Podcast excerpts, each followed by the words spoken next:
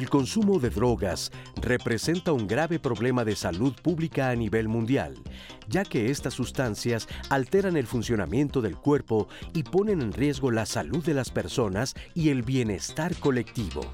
Las niñas, niños y adolescentes son un grupo especialmente vulnerable a las adicciones ya que se encuentran en una etapa clave de su desarrollo físico y emocional en la que se configuran rasgos de su personalidad, gustos e intereses.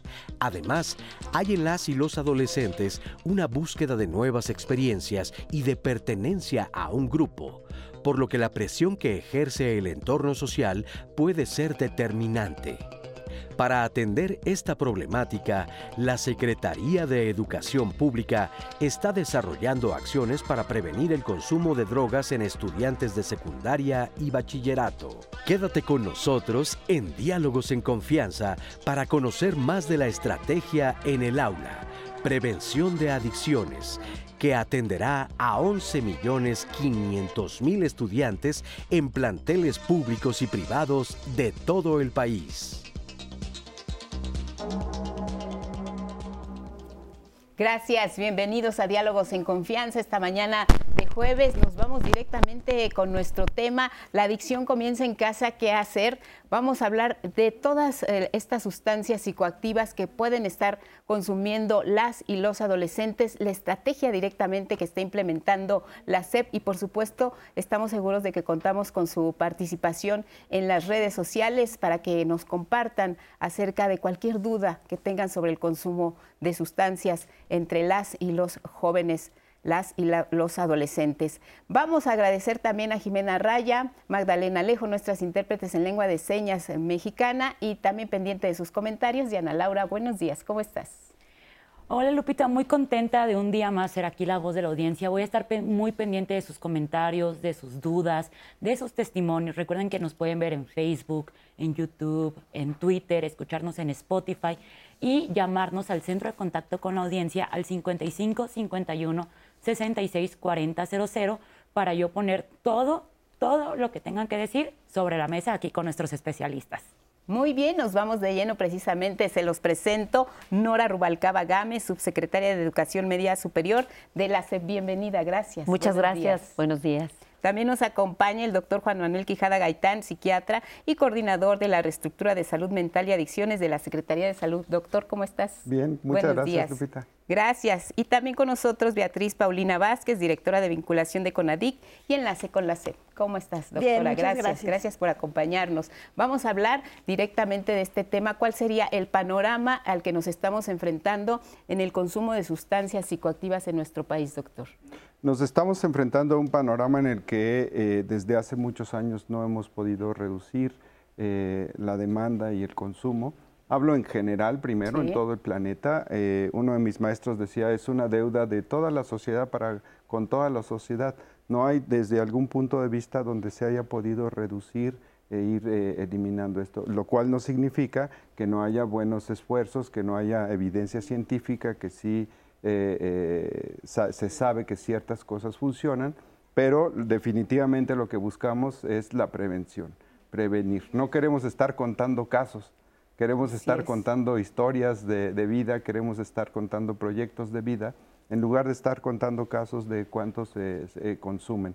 Afortunadamente, si comparamos a nivel mundial, eh, México se encuentra con consumos bajos, pero eso no nos hace confiarnos. Lo que queremos es seguir con consumos eh, bajos de cualquier sustancia, eh, empezando por las normalizadas, alcohol, tabaco, pero también hacerles ver a los jóvenes, a los maestros, a los padres de familia que hay sustancias muy dañinas como el fentanilo, que en una o dos dosis puede prácticamente causar la muerte. Y precisamente estas drogas son las que se incluyen en la estrategia en las aulas Prevención de Adicciones que está poniendo en marcha desde el 17 de abril la Secretaría de Educación Pública. Conversamos con su titular, Leticia Ramírez Amaya, y aquí parte de la conversación. Secretaria Leticia Ramírez Amaya, muchas gracias por esta conversación. Para Canal 11, el programa Diálogos en Confianza está muy interesado en conocer precisamente cómo ha ido avanzando esta estrategia fundamental para que los jóvenes se alejen de las adicciones. El 17 de abril se puso en marcha. ¿Cuál ha sido la respuesta? Buenos días a todas y a todos. Desde que estoy muy complacida con la respuesta que ha habido ante el inicio de esta campaña. Y digo inicio porque esta campaña es una campaña permanente. ¿Qué es la campaña? La campaña es una campaña de prevención ante las adicciones, pero desde una estrategia desde el aula. por eso nosotros lo estamos trabajando en esta etapa con las maestras y con los maestros. Nosotros queremos pedirles y les hemos estado pidiendo a todos los maestros y maestras de educación secundaria y de media superior. Media superior es todo lo que es prepas, colegio de bachilleres, vocacionales, CEBETIS, CETIS, toda ese nivel antes de entrar a la universidad o a los estudios superiores, ese es el nivel que clasificamos como media superior. Y es secundaria y media superior. ¿Por qué en estos niveles? Porque según los datos que tenemos, el inicio de la, del consumo de drogas en México es a los 13 años es muy triste, es grave. Por eso decimos, vamos a trabajar con niños de esas edades, con niñas, con jóvenes, con adolescentes. ¿Qué es la campaña? La campaña es muy clara con su nombre.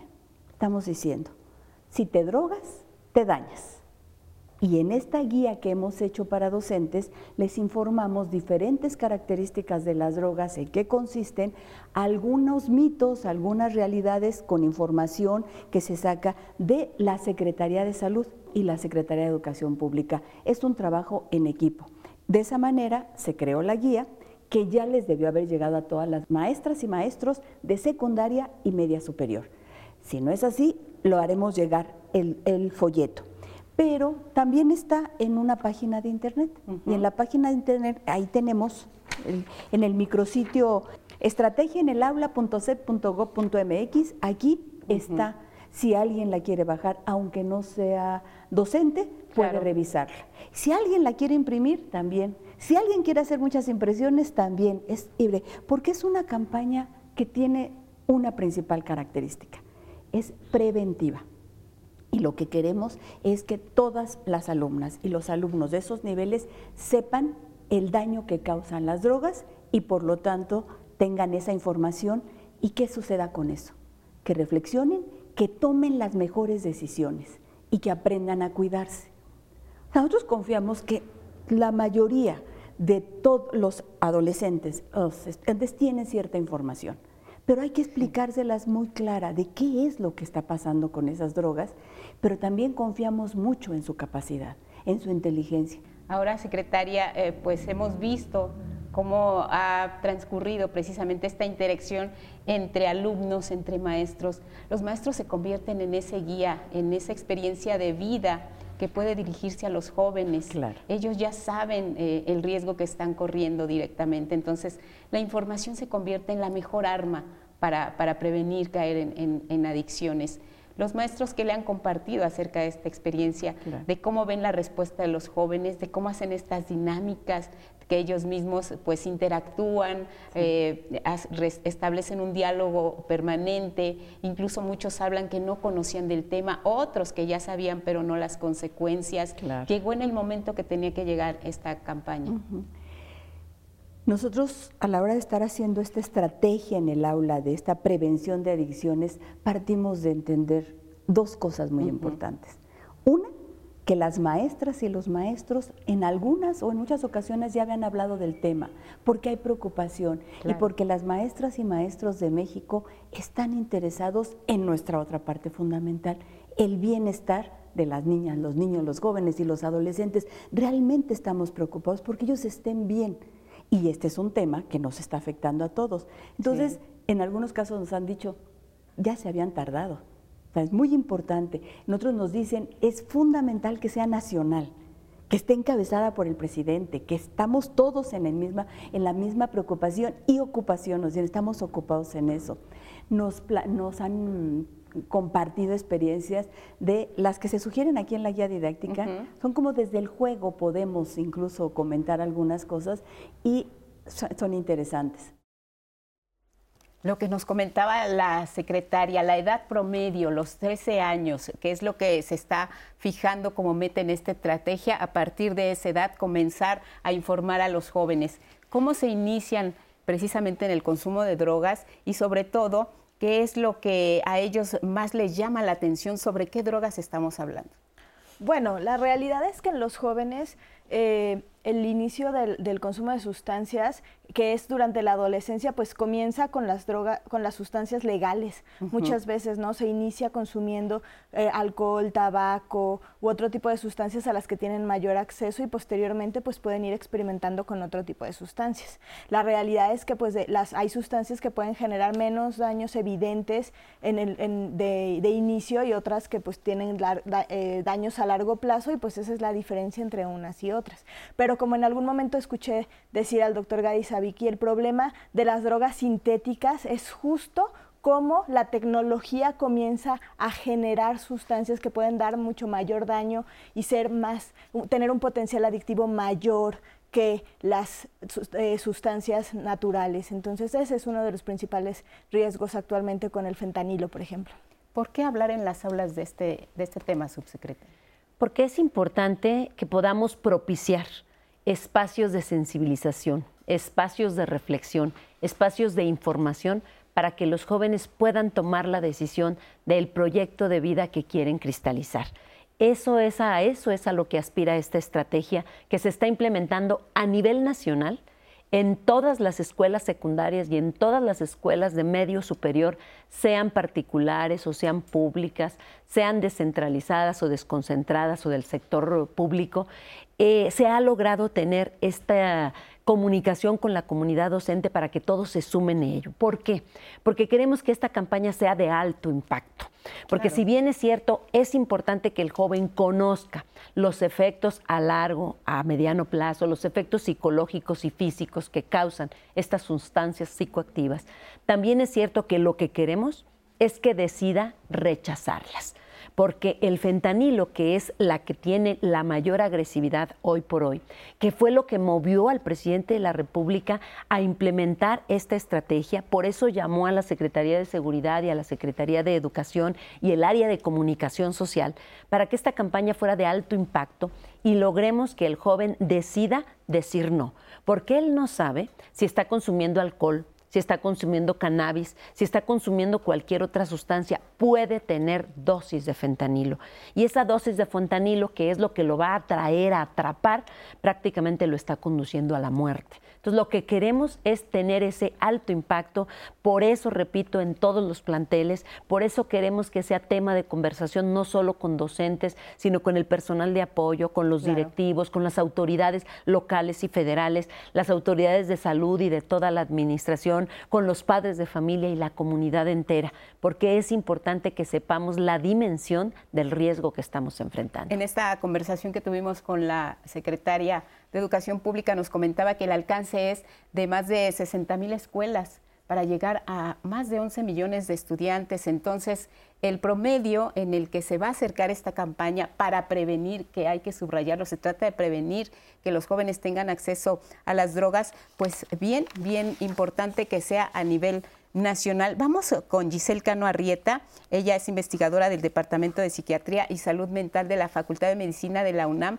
Nos habla precisamente de los riesgos que implica consumir sustancias psicoactivas a edades tempranas. En esta etapa de la vida hay muchos cambios, desde los cambios hormonales, ¿sí?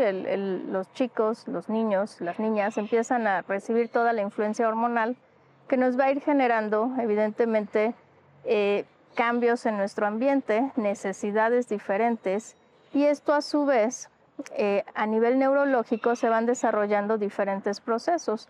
Hay un proceso que se llama poda neuronal o llamado poda sináptica que ocurre desde, el nacimiento hasta los 20 años de edad aproximadamente, lo cual se considera que ocurre efectivamente en toda la adolescencia. Entonces los niños, las niñas, cuando empiezan estos cambios, influenciados por su ambiente, influenciados por sus hormonas, y si llegan a tener ese acceso a alguna sustancia psicoactiva, alguna droga, etcétera, pues puede verse alterada esta poda neuronal. ¿Y qué es eso de la poda neuronal? Pues es un proceso donde estructuralmente las neuronas que estaban conectadas se refuerza su conexión para tener un aprendizaje. Esas conexiones con una mala influencia de algún bioquímico se pueden, una de dos, o romper o finalmente no se pueden lograr. Y eso es lo que hace que en esta etapa sea tan vulnerable un niño o una niña que llegue a consumir algún tóxico. El primer consumo lamentablemente siempre se lleva entre los 10 y los 12 años, lo cual es gravísimo. Y no es ninguna sustancia ilegal por lo general, generalmente es alcohol o tabaco, principalmente tabaco. Conforme los niños van creciendo, empiezan a tener esta influencia social, esta necesidad de, pues sí, con, con todo el bombardeo de información que ahora existe, pues la curiosidad y conforme van adentrándose en ese camino, pues ya empiezan a ver otras sustancias que ya empiezan a tener incluso autorización por los padres, como es la marihuana. ¿Y por qué lo digo? Porque muchos normalizan el uso de marihuana y si el adulto la consume, si el adulto consume el alcohol, si el adulto fuma tabaco, pues evidentemente el niño o el adolescente va a ver al, al familiar haciéndolo, pues no le va a parecer anómalo. El problema es que la etapa de vida del adolescente va a mermar mucho más en su capacidad cognitiva posterior, a diferencia tal vez de un adulto que ya tiene su, su, su estructura cognitiva más sólida. Entonces sí afecta mucho dependiendo de la etapa de vida el inicio de una sustancia. Entre más temprano se inicie con el consumo de una sustancia, ¿hay más riesgos de caer en una adicción, doctor? Así es, eh, como lo escuchábamos en la cápsula, es un momento clave en el desarrollo eh, psicoemocional de, los adolescentes, de los niños, las niñas, y entonces su cerebro está más susceptible, su sistema nervioso, a engancharse en una sustancia, sea la que sea. A veces son sustancias como lo menciona, puertas de entrada que le decimos, que es el tabaco, el alcohol, y van caminando hacia, hacia otras eh, sustancias. Y si a eso le sumamos algo muy importante que quiero mencionar, es que ellos tuvieran un padecimiento previo como ansiedad o depresión, se ha estudiado y se ha visto que la mayoría de los que inician, ya sea por experimental o de otra manera, es más bien para automedicarse eh, y no sentir tristeza y no sentir ansiedad. Hasta el 80%, es decir, de cada 10 personas que consumen sustancias ya de manera problemática, 8 en realidad su problema de base es una ansiedad o una depresión. Y si nosotros la detectamos a tiempo, eso es prevenir.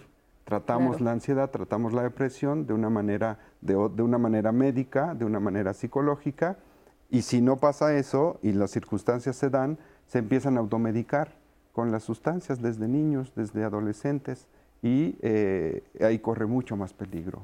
Muy bien, Diana, tenemos participación. Sí, tenemos participación del público. En YouTube nos, nos comentó Estrella Varona. Excelente estrategia. Nuestros estudiantes necesitan este tipo de información para tomar las mejores decisiones. Y luego, si nos vamos a Facebook, también tenemos un par de comentarios que nos dice Mario Alberto Coronado. El ser humano busca siempre un detonador físico de forma interna y en las drogas lo, lo, encuentra sin saber que lo único que hace es acelerar su metabolismo, sus enfermedades y posteriormente la muerte.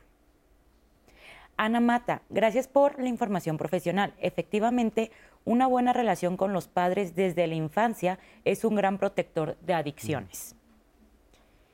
Y Odette Génesis dice, es esencial que se tenga acceso a la información a todos los niveles y entornos socioculturales. Muy buena idea tener esta información disponible en línea. Justo en pantalla van a aparecer las páginas de internet donde pueden encontrar más información sobre estas, estas estrategias en específico para que puedan conectarse y justo descargar, yo creo que los folletos y todo. Y tengo una pregunta de Laura Flores. Ella nos comenta, He notado cambios en mis dos hijos adolescentes y creo que parte del problema son sus amistades. Yo tampoco tengo tiempo porque trabajo todo el día y ellos salen con estos amigos. En mi colonia hay mucho uso de drogas, hablo con ellos pero me dicen que no consumen nada.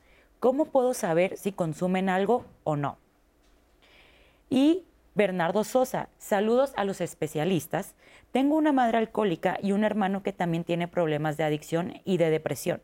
Toda la familia sufre por eso. Qué bueno que están trabajando con los jóvenes porque cada vez inician más pronto el consumo. Muchas gracias, Bernardo, y muchas gracias a todas las personas que nos han dado sus comentarios al momento, los especialistas ahorita nos van a ayudar a contestar pues algunas de sus dudas que tenemos. Claro, y creo, creo que este es muy importante. ¿Cómo detecto si mi hijo está consumiendo drogas?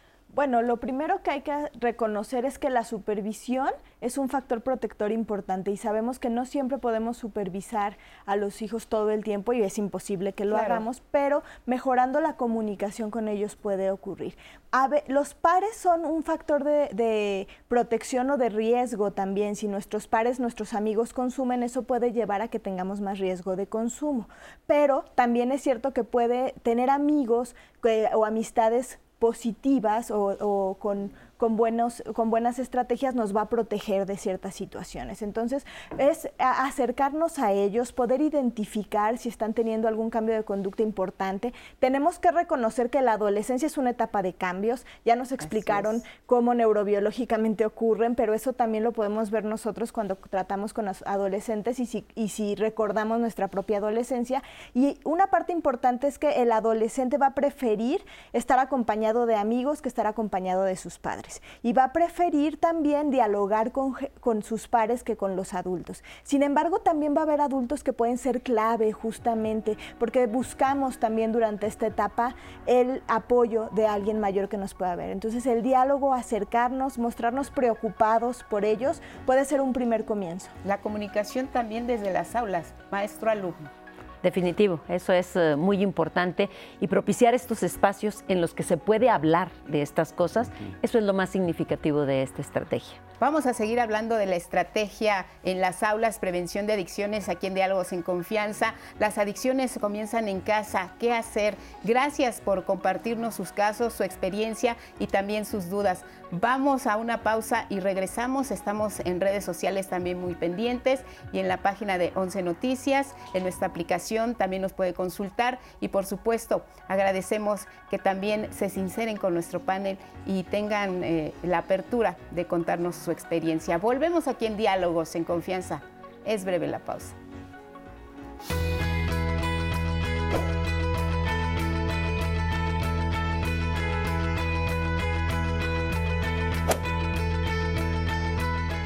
En México, la edad promedio de inicio en el uso de drogas es de 13 años, por lo que es importante que las y los adolescentes identifiquen los riesgos y consecuencias negativas de su consumo.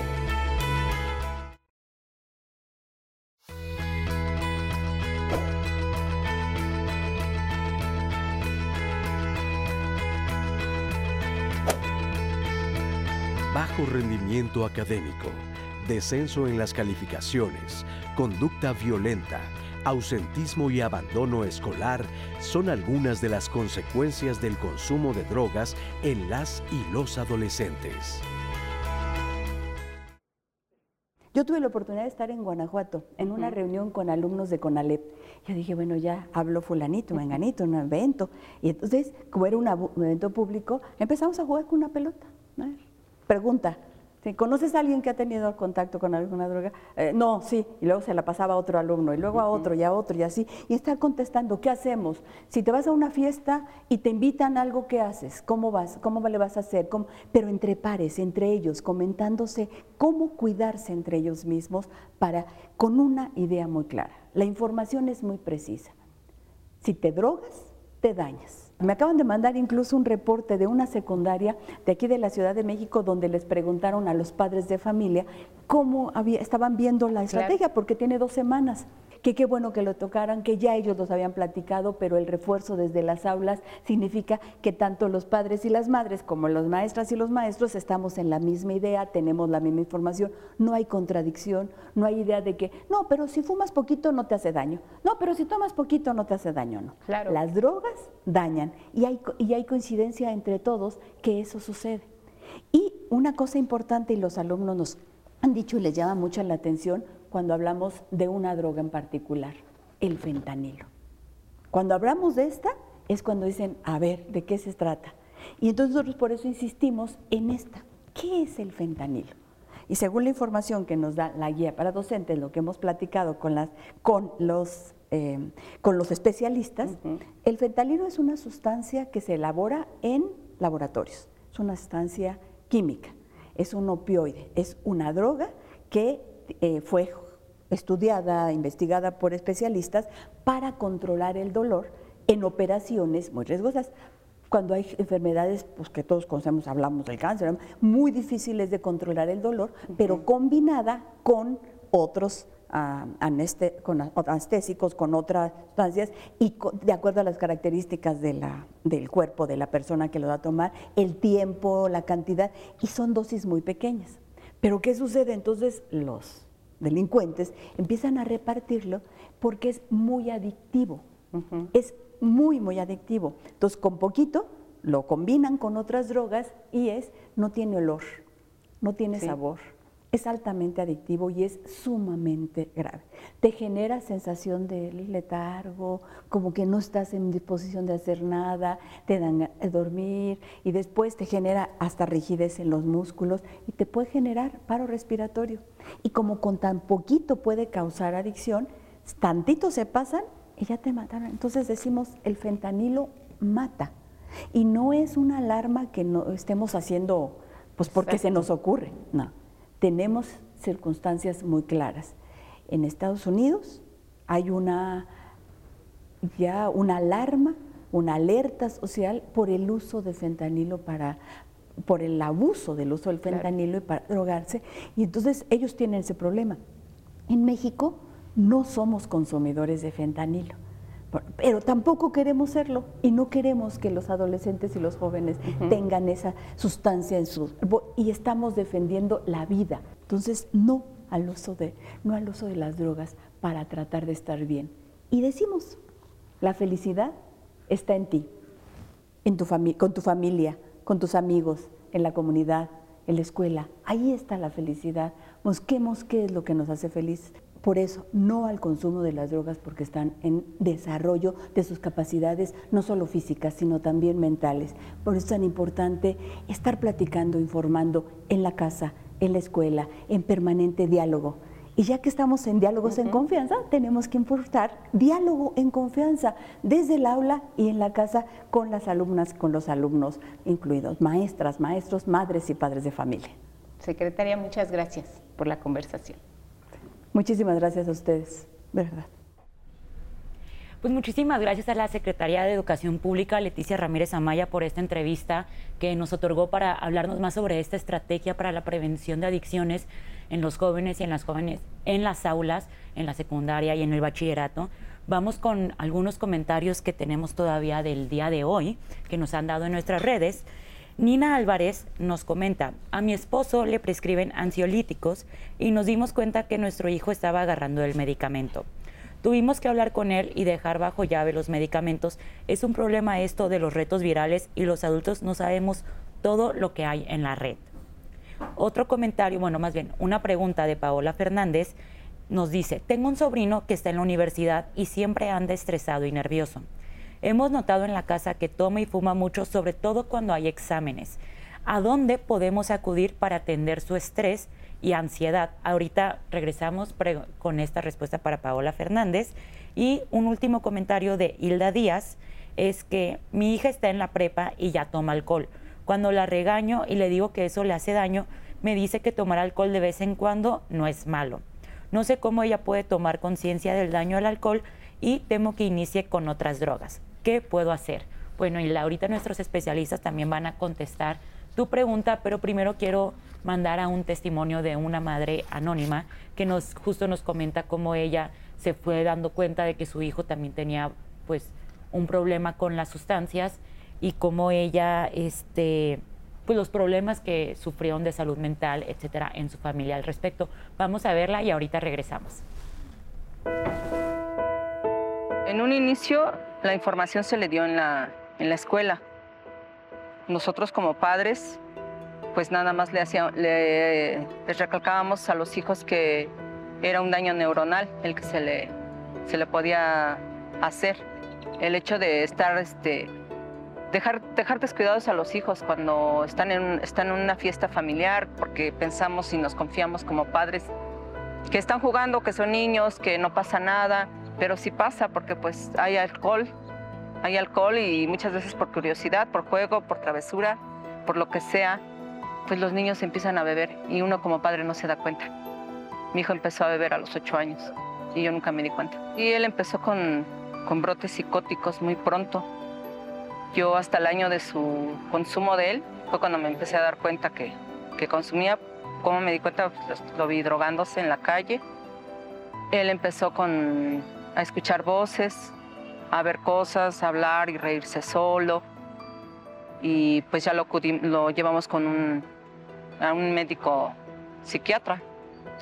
Acudimos al CIJ, al Centro de Integración Juvenil, solamente que el, el, director, pues el del CIJ de Naucalpan, no, no le dio la atención porque se la negó, porque decía que era un paciente psiquiátrico y no podía arriesgar a los demás chicos que estaban ahí internados a que él se pusiera violento o agresivo y que terminara golpeándolos.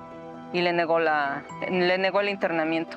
Pues solamente obtuvimos ayuda en el Hospital Fray Bernardino Álvarez, el hospital psiquiátrico. En ese lugar es en el único donde, donde hemos obtenido ayuda, porque ahí este, pues, canalizaron a mi hijo, estuvo en, ha estado en muchos internamientos ahí, 22, 23 internamientos a lo largo de 15 años y es en el único lugar donde nos han apoyado.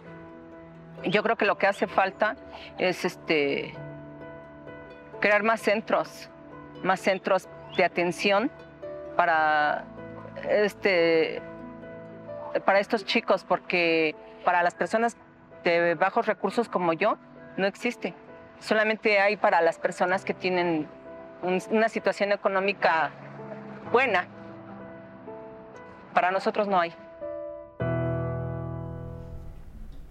Agradecemos este testimonio anónimo. ¿Qué podemos responder, eh, doctor? ¿Hace falta más centros? ¿Los hay? Darle respuesta también a la persona que nos eh, preguntaba y nos compartía eh, sobre sus hijos que tomaban y fumaban en, en, casa.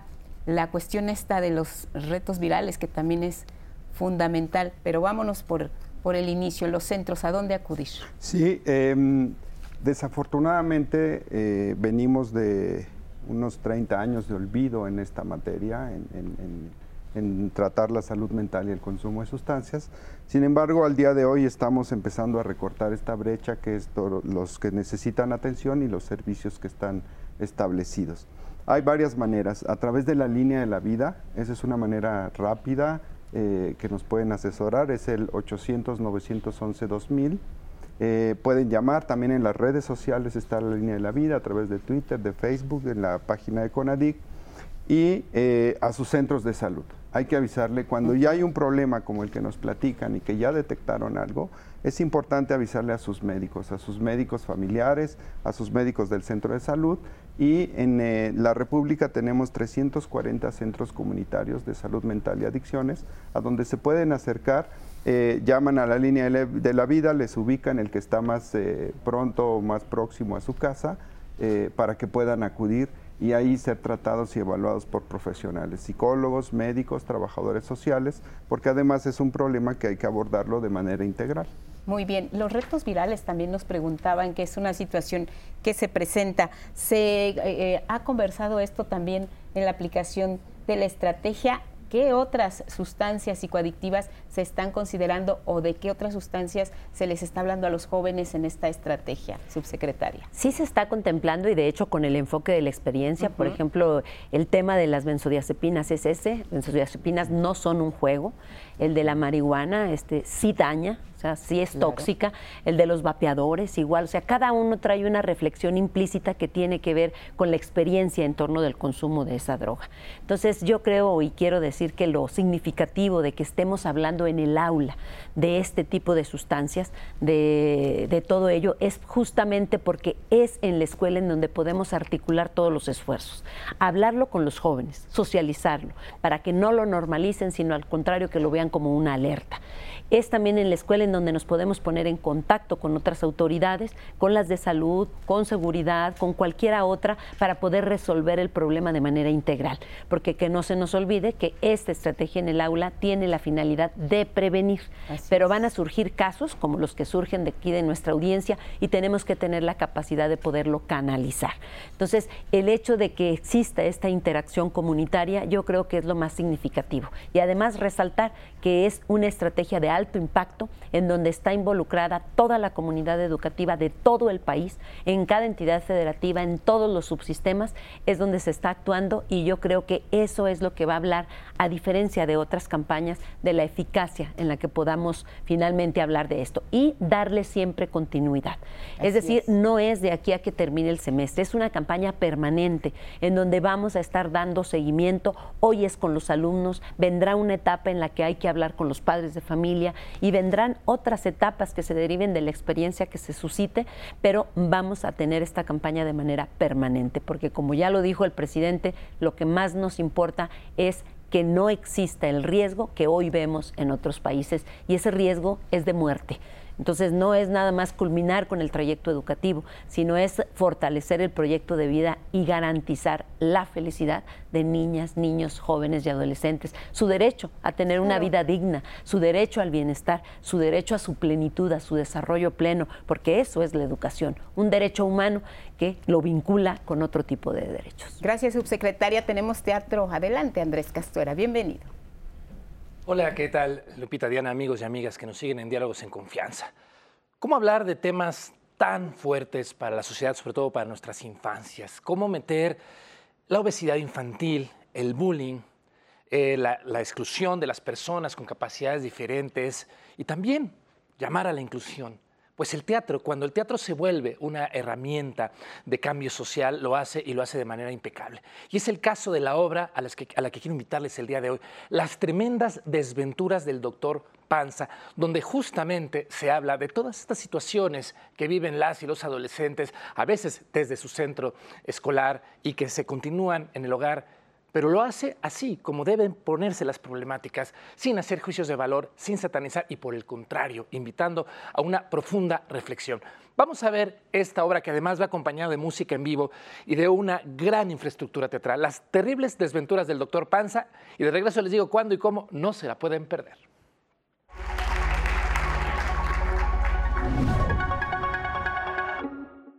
No sé por qué todo el tiempo me tienen que decir lo mismo. Julito, no, no puedes, Julito, no, no puedes, Julito, no, no, no, no, no, no.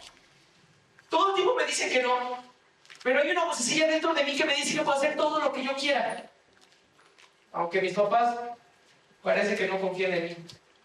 Las terribles desventuras de Doctor Panza son risas. y literales son risas y sonrisas. Porque mucha gente se la pasa muy bien, es una aventura cada función, con todo el público, con cada niño, se nos da mucha retroalimentación y es, es ver al público reír, es ver al público también reflexionar, pero sobre todo es pasársela bien. Y es mucha música, es música todo lo que... Era gordo. Bueno, era. Era, es gordo. Bueno, es. No vamos a decir que no era gordo cuando sirve. Bueno, ¿ustedes qué tienen contra los gordos? No, nada, nada, nada. Pero recordar es una forma humillante. Condescendiente de hacerlo menos. Sí, aunque. Los flacos también tenemos nuestros problemas. Las terribles aventuras del Dr. Paz es un musical para jóvenes audiencias, pero también para toda la familia que tiene música en vivo, que tiene comedia, que tiene unos vestuarios increíbles y un elenco extraordinario se la van a pasar increíble, nos habla de cómo las personas nos refugiamos en la comida para evadir nuestros problemas emocionales. Entonces, habla del sobrepeso, del bullying y de la discriminación y la inclusión. Pero tienes que hacer el juramento dragón. ¿Y te contamos? ¿El juramento dragón? No lo conozco. Ah, es muy fácil, nosotros te lo enseñamos. A ver, lo primero que tienes que hacer es levantar tu gordita así como si fuera lo más sagrado. Ay, ¿por qué lo ves? Vas muy bien. Esperar a que la grasita se te escurra por el Así ya cuando llegue aquí a la axila te das un Y entonces ya tienes el combo sope gordita. ¿De qué es? Es de Ay, ese de vainilla con... ¡Trágatelo ya! Ay, mi mamá siempre me dice lo mismo. Entonces sí confío en usted. Julito es un niño que tiene una discapacidad, no tiene una mano, y el doctor Panza cree que este Julito va a poder eh, llenar este vacío emocional comiendo. Entonces, el doctor Panza intuye que Julito se siente triste por no tener una mano, así que trata de convencerlo y le dice, come comida chatarra, come cosas dulces, come cosas, come tacos, come todo lo, la comida chatarra que te encuentres y descubre que Julito no le gusta tanto comer ese tipo de comida. Entonces el doctor Panza se encuentra en un gran problema, está a punto de perder su doctorado, está a punto de que la corte venenito lo degrade y entonces pues él tiene que hacer de todo para conseguir a más niños y para conseguir que Julito pueda comer. Estoy haciendo una super malteada gachocha, que cuando los niños o los papás la beben se ponen tristes y les da por comer y comer y comer hasta enfermar. Ah, muy bien, muy bien. ¿Y cómo vamos con nuestro índice de niños gordos y padres obesos? Este, bien, bien. Me van a desgraciar y mi doctorado a la basura irá. Madre ¿Por qué a mí? ¿Por qué a mí? ¿Por qué ya no tragan? ¿Por qué ya no engordan? Por favor, coman más, solo un poco, un poquito más. Las terribles desventuras del doctor Panza, de esas obras de las que vamos a salir platicando con, entre padres, madres e hijos. Todas las infancias tienen que ver esta obra para reflexionar y cuestionarnos qué estamos haciendo con nuestros hábitos alimenticios y en general con toda nuestra vida al respecto. Vamos a tener todavía algunas funciones de las terribles desventuras del doctor Panza los sábados y domingos a la una de la tarde en el Teatro Varsovia, que está justo en la calle de Varsovia, número 6, a unos pasos del Ángel de la Independencia. No se la pueden perder y aquí nos vemos con más teatro mexicano el próximo jueves, aquí en Diálogos en Confianza por el 11. Gracias Andrés. Y ahora que nos hablabas de, de, los padres de familia, de cómo se pueden integrar ellos también a este tipo de dinámicas, cómo sensibilizarlos para hablar sobre el tema de las drogas y también hacerlos saber que ellos son un ejemplo para sus hijos. En una convivencia familiar se ingiere alcohol, se fuma eh, tabaco y ellos pues pueden corresponder a ese primer paso que dan los jóvenes para caer en el riesgo de las drogas, doctor. Sí, eh, en efecto, el normalizar el consumo de sustancias en la casa eh, es un, factor, un gran factor de riesgo para que se inicie el consumo de sustancias. ¿no? En el, la percepción de que no son dañinas, ¿no? el alcohol, el tabaco y que estén eh, dentro de casa, como nos contaban eh, ¿Sí? hace un momento, eh, definitivamente es un, un, gran factor de riesgo. Entonces hay que em, platicar con los padres, sensibilizarlos, que a cualquier edad, a cualquier edad, toda sustancia te va a dañar. Es importante saber que en la niñez, en la adolescencia, daña aún más, el riesgo es mayor, pero eso no quiere decir que un adulto eh, no se esté dañando al tomar alcohol, al tomar, eh, al, al, estar fumando tabaco o cualquier otra sustancia. Entonces, una manera que siempre recomendamos y que favorece y que es un factor protector es escuchar, ¿no? Y como el, el título de este programa dice, la adicción empieza en casa, muchas veces le decimos, yo soy uno de los que dice que la escuela también es mi segunda casa.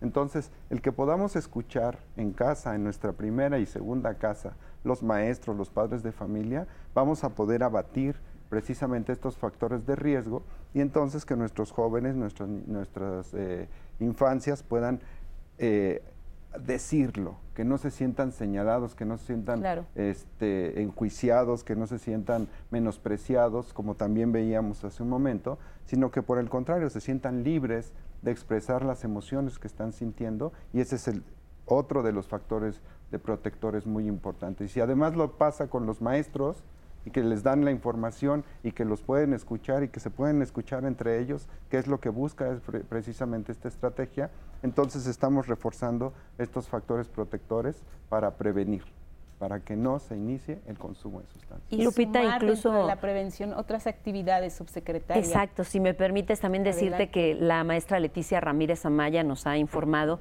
que en esta primera etapa, que es en el aula, en donde la relación maestro-alumno es la que propicia el espacio de reflexión, pero viene una segunda etapa, viene una segunda guía para padres de familia que también se va a distribuir, eh, porque justamente nos queda muy claro que hay que hacerlo de manera conjunta con padres, madres, tutores, cuidadores, quienes estén finalmente al cuidado de niñas, niñas, jóvenes y adolescentes. Esa es una. Y la segunda, también reforzar dentro de la escuela, dentro de la institución, el, las actividades como decía nuestra audiencia, ese detonador físico que, que necesitan los jóvenes y que sin duda lo van a encontrar en las actividades deportivas, recreativas, artísticas, culturales, cuando escriban, cuando actúen, cuando pinten. O sea, todo ese tipo de actividades tiene que venir a conformar parte de esta estrategia que, repetimos, es de manera integral.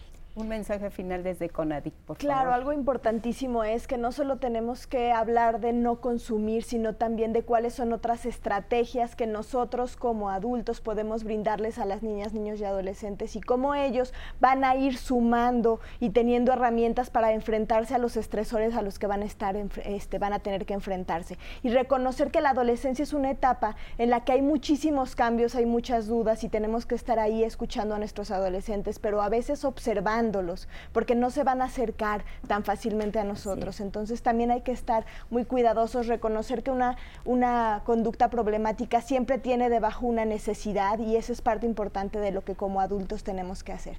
Entonces es parte de la prevención, la comunidad es parte de la prevención. Y agradecer la labor que están haciendo también las maestras y los maestros, el establecer estos canales de comunicación para abordar estos temas tan sensibles, subsecretaria. Definitivamente, en nombre de la secretaria, la maestra Leticia Ramírez, un agradecimiento y un reconocimiento a toda la comunidad educativa, a todos los docentes que se han sumado de manera voluntaria, que han apartado esos 10, 15 minutos para hablar con los jóvenes.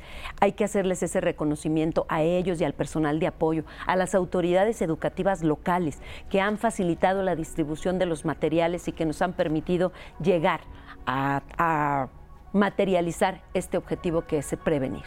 Pues les queremos agradecer, Diana Laura, la participación que tuvieron en redes, que fue muy importante. El programa se queda, se queda ahí para que lo consulten.